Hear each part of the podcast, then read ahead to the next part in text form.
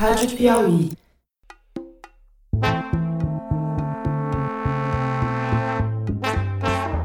Sejam bem-vindos ao Maria Vai com as Outras, o podcast sobre mulher e mercado de trabalho da revista Piauí. Eu sou a Branca Viana.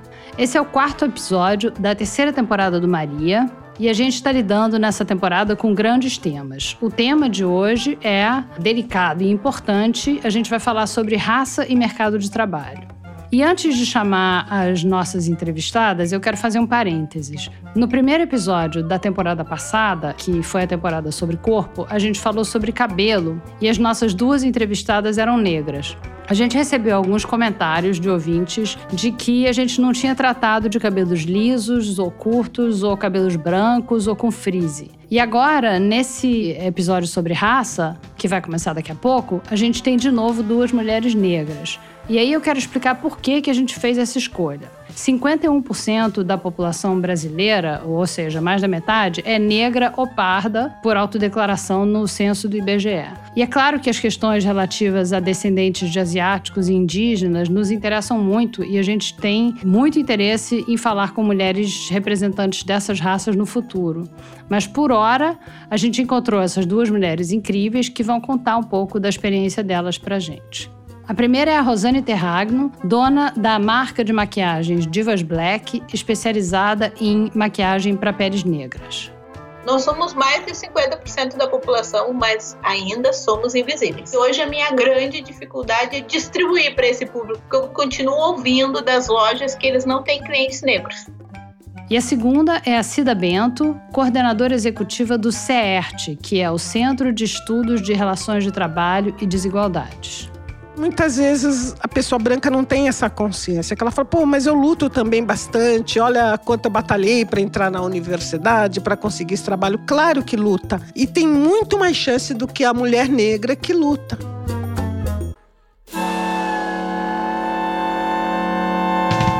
Meu nome é Rosane de Castro Terragno. Eu sou a proprietária do Território da Beleza Poa e sou a criadora da marca Divas Black. É uma linha de maquiagens voltada para pele negra.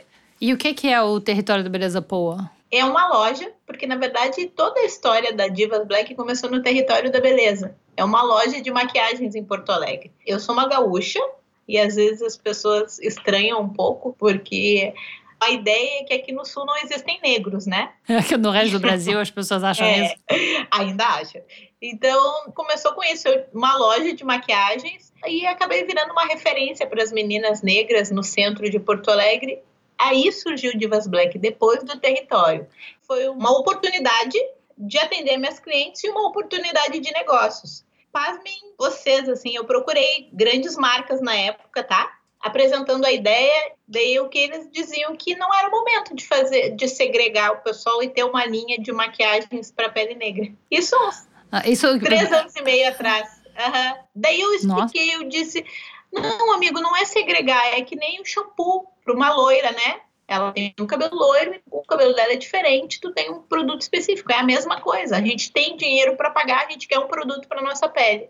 Mas não, ele, não, não é o momento. Aí eu tive que fazer sozinha. Foi um investimento. Na verdade, Divas Black é assim: é, consegui convencer meu marido, o investimento foi dele. Então, assim, 20 e poucos anos de gerente de um jornal aqui no Rio Grande do Sul. Ele saiu e investiu todo esse valor. E aí eu registrei a marca, eu coloquei na Anvisa, eu, eu, eu, eu. E aí tô aí. Então a Divas tem um ano e um ano e meio e é esse trabalho. Mas eu vou te falar, viu? A ideia foi realmente achar esse público. E hoje a minha grande dificuldade é distribuir para esse público, porque eu continuo ouvindo das lojas que eles não têm clientes negros. Porque a maioria das bases eles fazem para o primeiro tom de negro, o primeiro e o segundo tom. Aí os demais, porque quando a gente vai até num salão e eles veem uma negra, eles pegam aquela base como se todo mundo fosse da mesma cor. Falou em negra, ah, eu tenho essa base aqui, a base é azul, e eles querem passar em mim, entendeu? Assim, de formação, eu sou administradora, formada, pós-graduada. Essa coisa da beleza entrou na minha vida há cinco anos. O que, que você fazia antes? Eu sou administradora da área hospitalar, então eu trabalhava numa multinacional, viajando pelo Brasil com uma filha adolescente. Daí, de novo, tudo aquilo que a gente passa. Esse meio é muito competitivo, muitos homens, os cargos maiores ficam para eles porque eles têm uma disponibilidade maior, né? Podem ficar fora um, um mês, a gente fica uma semana, tem que voltar porque o filho está esperando, porque o marido já está emburrado. Isso, tá? Daí, dois filhos em casa e tal. Olha o que eu pensei, tá? Eu vou montar uma lojinha Daí eu fico aqui, eu cuido da minha filha.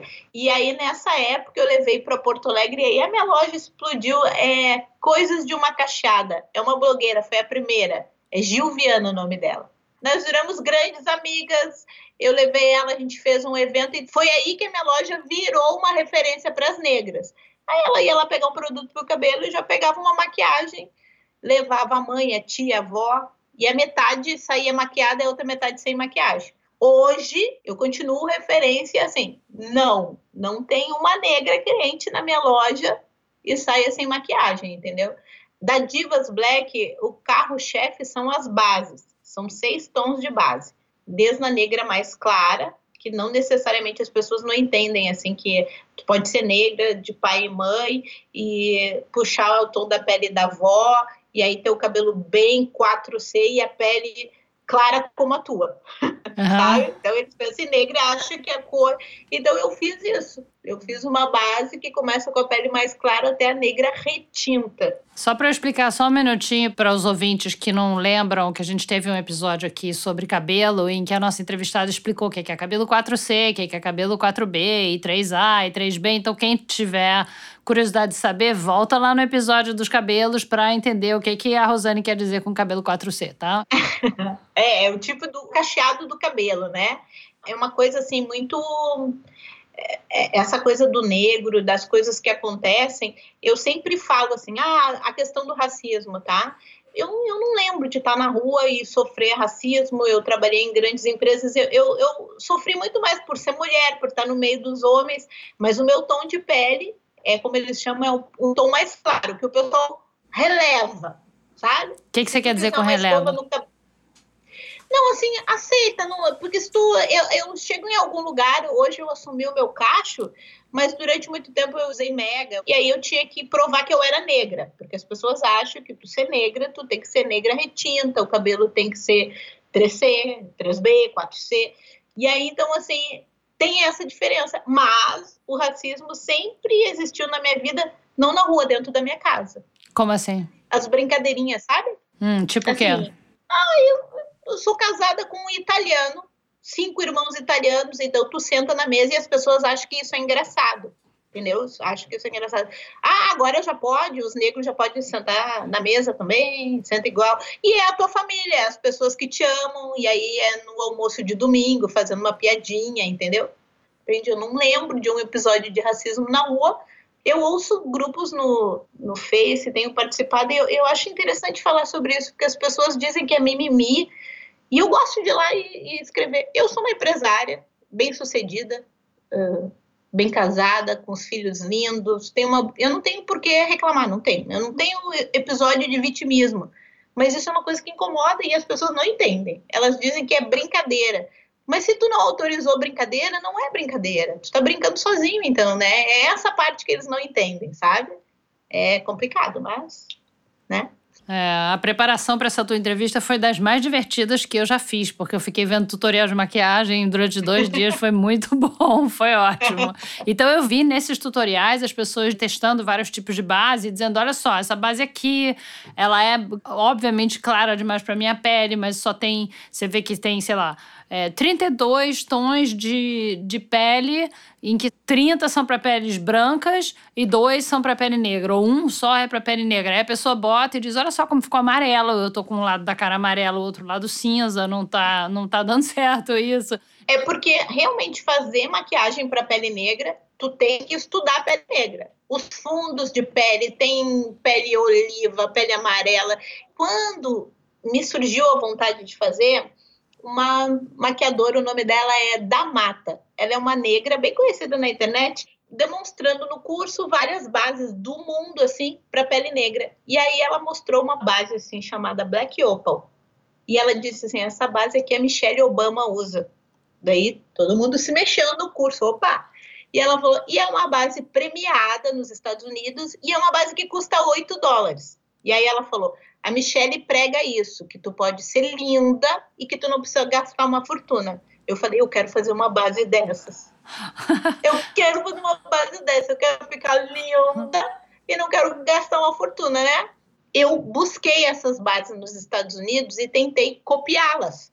E aí não deu, porque os negros americanos, eles não se misturam que nem a gente se mistura aqui, entendeu? Então o fundo de pele deles é aquele negro retinto, é negro com negro. Aqui é negro com branco, é negro com judeu, é negro com negro de novo. Aí a gente branqueia e mistura de novo. Então, nosso fundo de pele, amiga.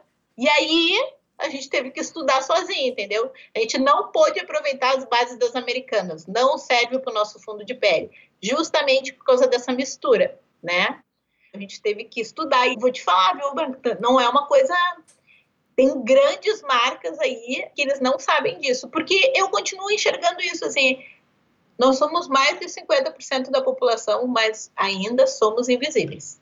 Ainda somos. É, isso que eu ia dizer, quer dizer, o fato das grandes marcas não fazerem, e eu sei que tem uma outra marca pequena como a tua, menor como a tua, que, que tá tentando fazer, né? Bases para peles negras, mas deve ser um mercado imenso no Brasil, né? O que as marcas fazem é assim: 16 tons, 3, 4 para pele negra. A diferença Hoje no Brasil existem só duas marcas. Eu só faço base para pele negra.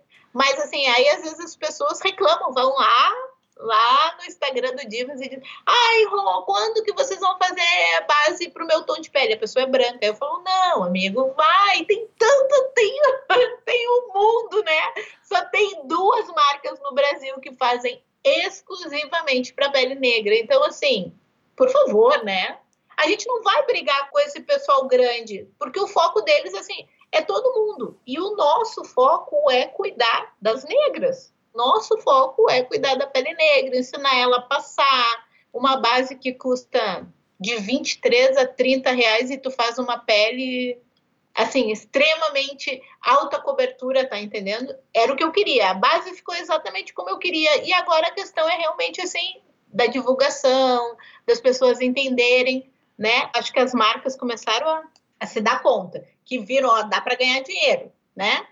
Esse público aí tá comprando. A questão é que assim, eles fazem para todo mundo.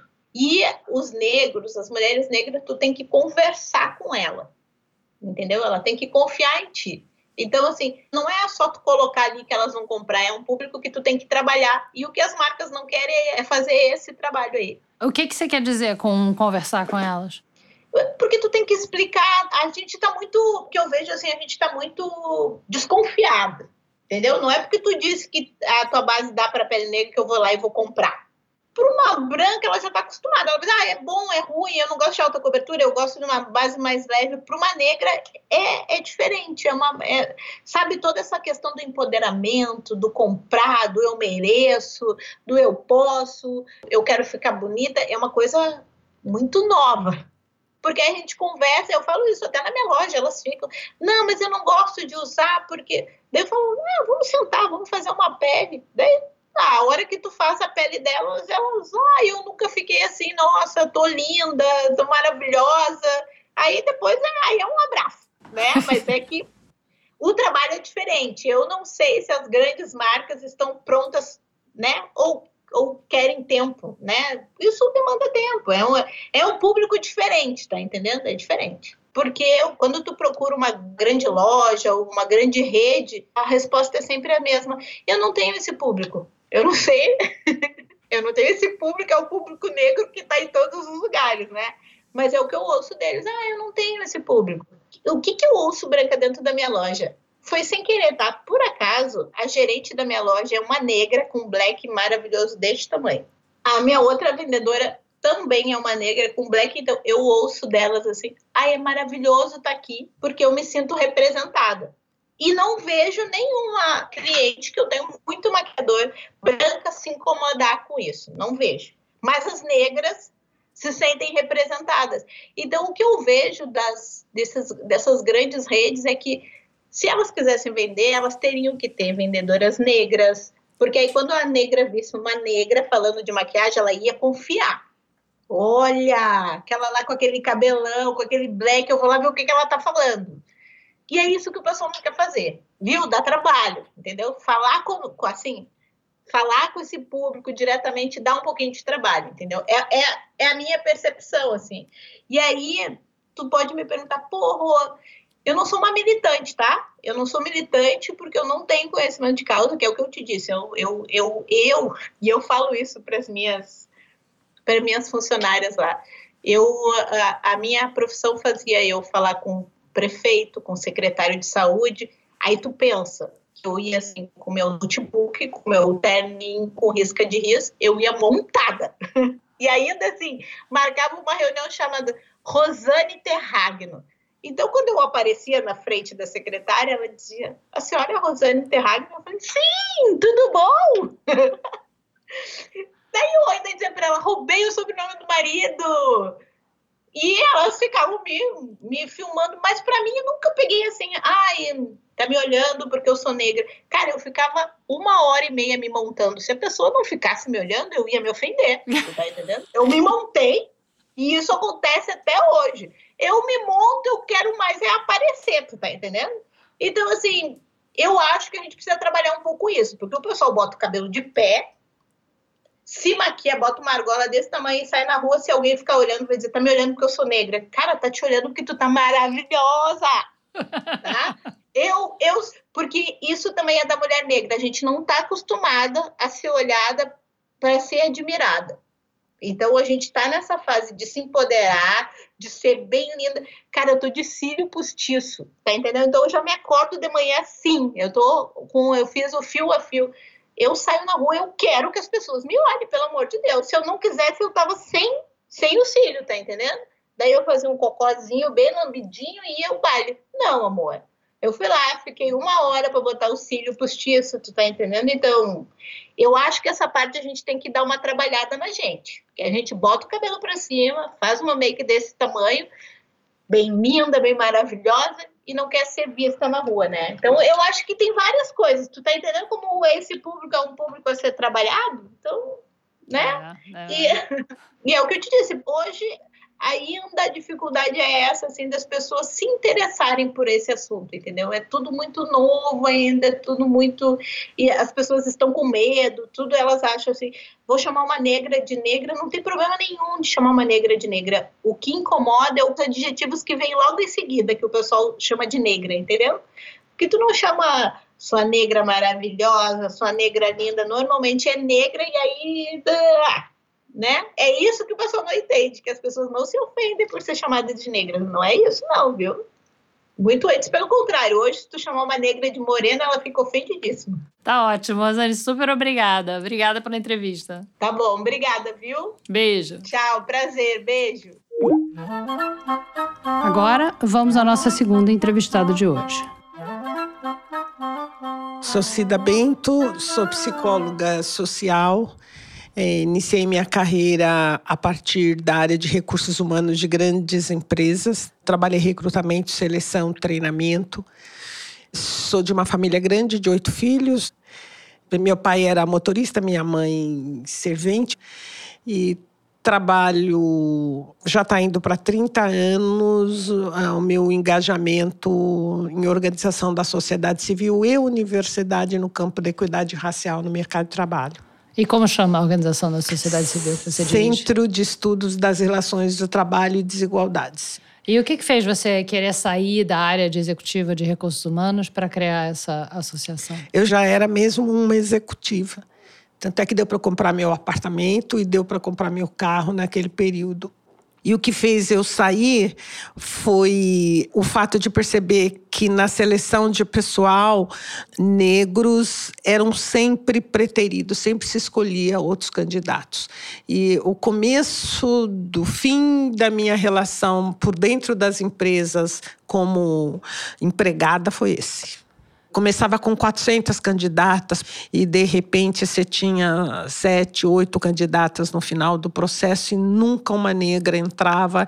Então eu comecei a desejar conhecer melhor, portanto que o meu mestrado e meu doutorado são nessas áreas entendendo por dentro como se operacionaliza dentro das empresas a discriminação. E como é que se operacionaliza dentro das empresas a discriminação? É, a gente funciona com os estereótipos na hora de, de recrutar, na hora de selecionar, na hora de pensar numa promoção, na hora de demitir, na hora de fazer mentoria. E tem uma hierarquia mesmo. Tem uma coisa das empresas que afeta as mulheres em geral e as mulheres negras em particular, que é, em primeiro plano, tem, sempre teve uma segmentação tem, tem, lugares das empresas onde as mulheres não são esperadas, as áreas de vanguarda, as áreas mais nobres, onde estão os melhores salários, as áreas de exatas, que é um estereótipo mesmo de qual é o lugar das mulheres. Lugares onde tem que se tomar decisão, lugares de chefia, lugares onde tem que enfrentar uma tensão é uma reserva de mercado não explicitada. É uma reserva porque os salários são melhores nesses lugares, você tem mais poder nesses lugares. Então, se você mantém esses lugares de mais prestígio e salário maior para um determinado grupo. Exato, mas não necessariamente explicitado. E esse grupo é de homens brancos? Homens brancos homens brancos. E não necessariamente explicitado, como é que funciona? Quer dizer, as próprias pessoas que recrutam, quais são, qual é a justificativa para você ter 400 candidatas e nunca, nunca, nunca entrar uma mulher negra? Alguém chega e diz, não, não quero mulher negra? Não, não. eu quero aquela pessoa, aquele homem branco. Entendeu? É, é, bem interessante. Você não se refere àquele que você não quer. Então, era muito interessante. Como a reserva de mercado ou a meritocracia tem tantas caras, né? Ela tem mérito para isso? É um pouco também a pergunta, né? Explica a meritocracia para gente.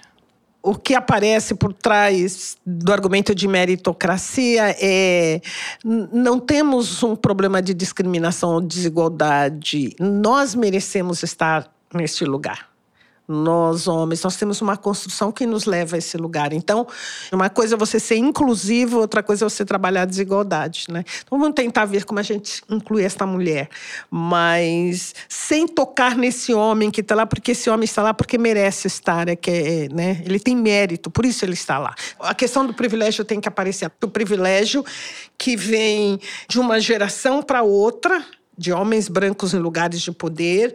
Então, de que maneira eles se protegem de discutir o lugar dos privilégios deles enquanto homens e brancos e, ao mesmo tempo, consegue, às vezes, abrir umas portas para trazer mulheres ou negros.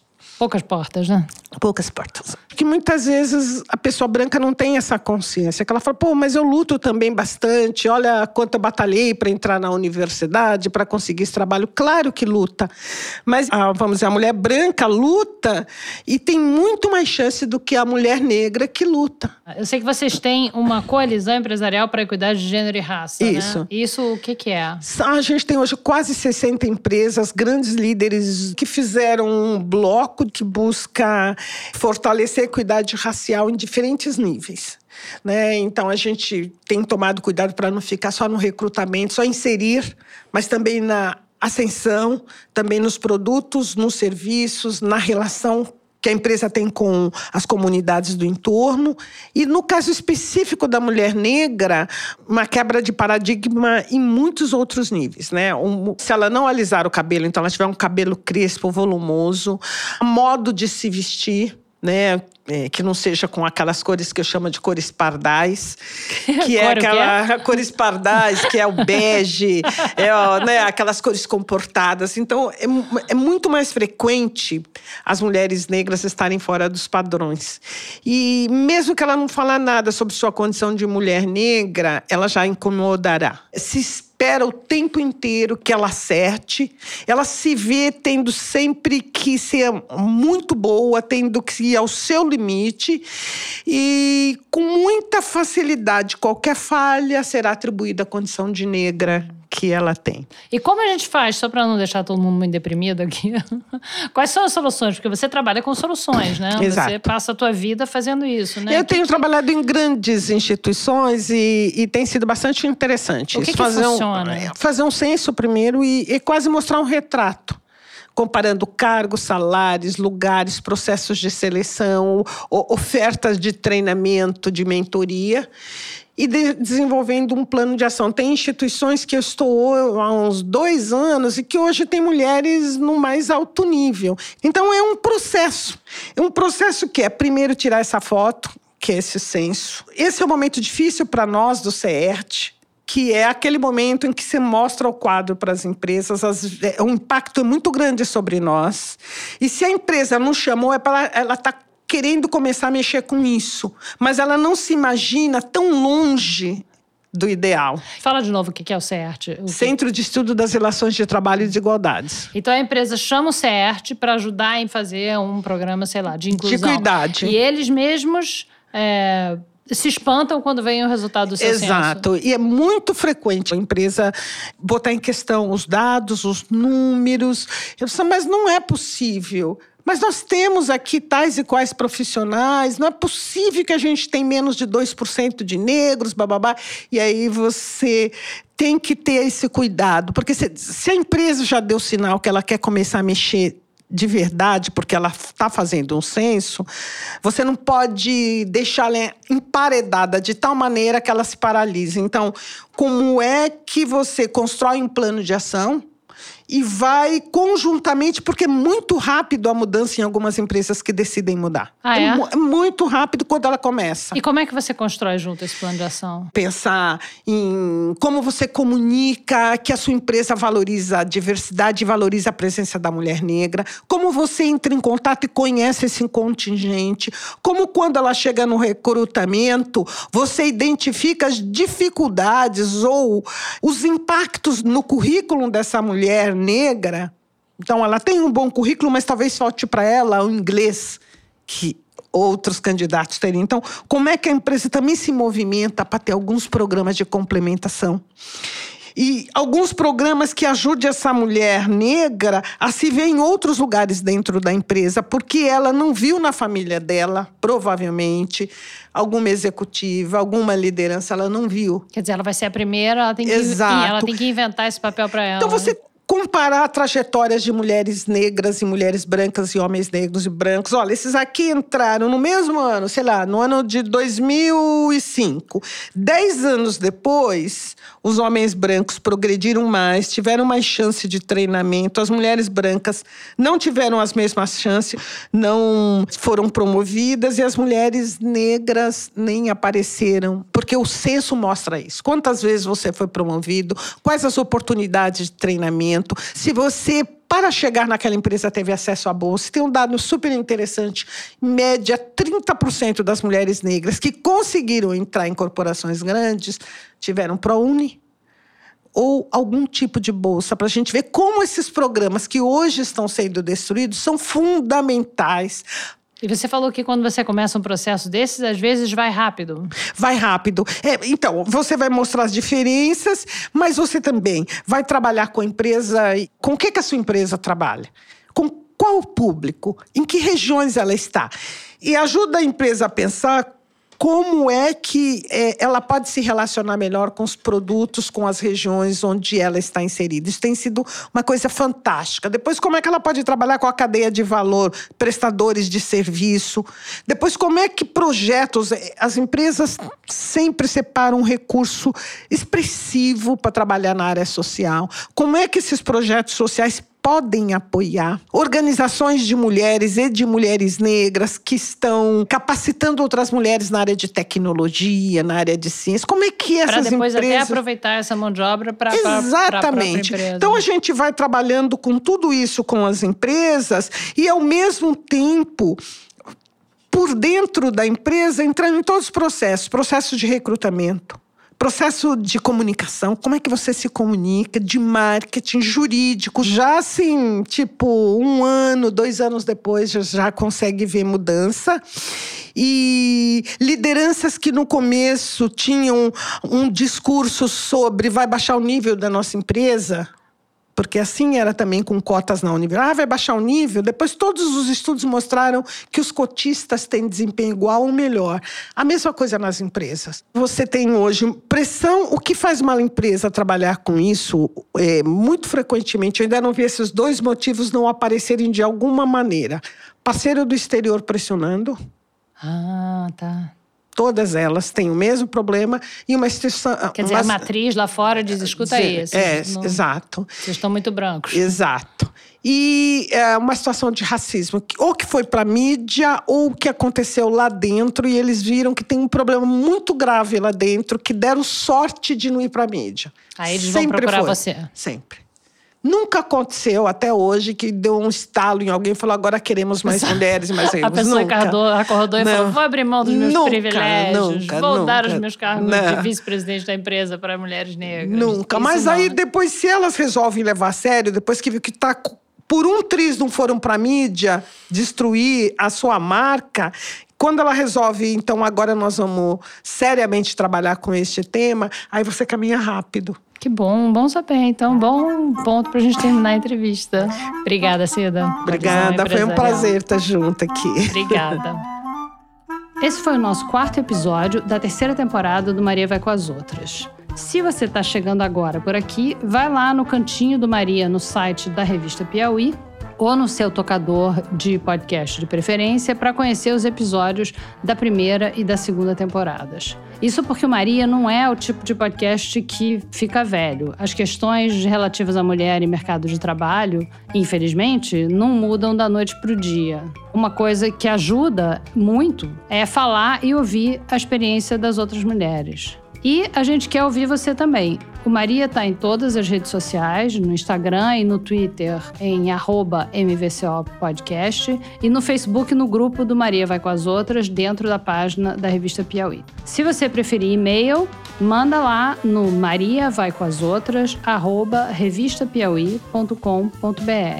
E eu aproveito aqui para responder no ar para ouvinte Bruna Pessoa, que sentiu falta no episódio passado de, como ela disse, ouvir a experiência de uma profissional que escolheu ser mãe e conciliou isso com a profissão mais voltado para o mercado tradicional. Então, olha só, Bruna, o tema da maternidade, ele não tem jeito, né? Ele vai sempre ser assunto do Maria. Então, a gente teve um episódio dedicado só ao tema em cada uma das temporadas passadas, mas vira e mexe, na verdade, quase sempre, as entrevistadas de outros assuntos, elas têm filhos e elas acabam contando a experiência de como é você ter filho e você ter também uma carreira. Então, a gente linkou todos os episódios lá no post do episódio passado, no site da revista Piauí. Vai lá para você ouvir todas essas essas histórias.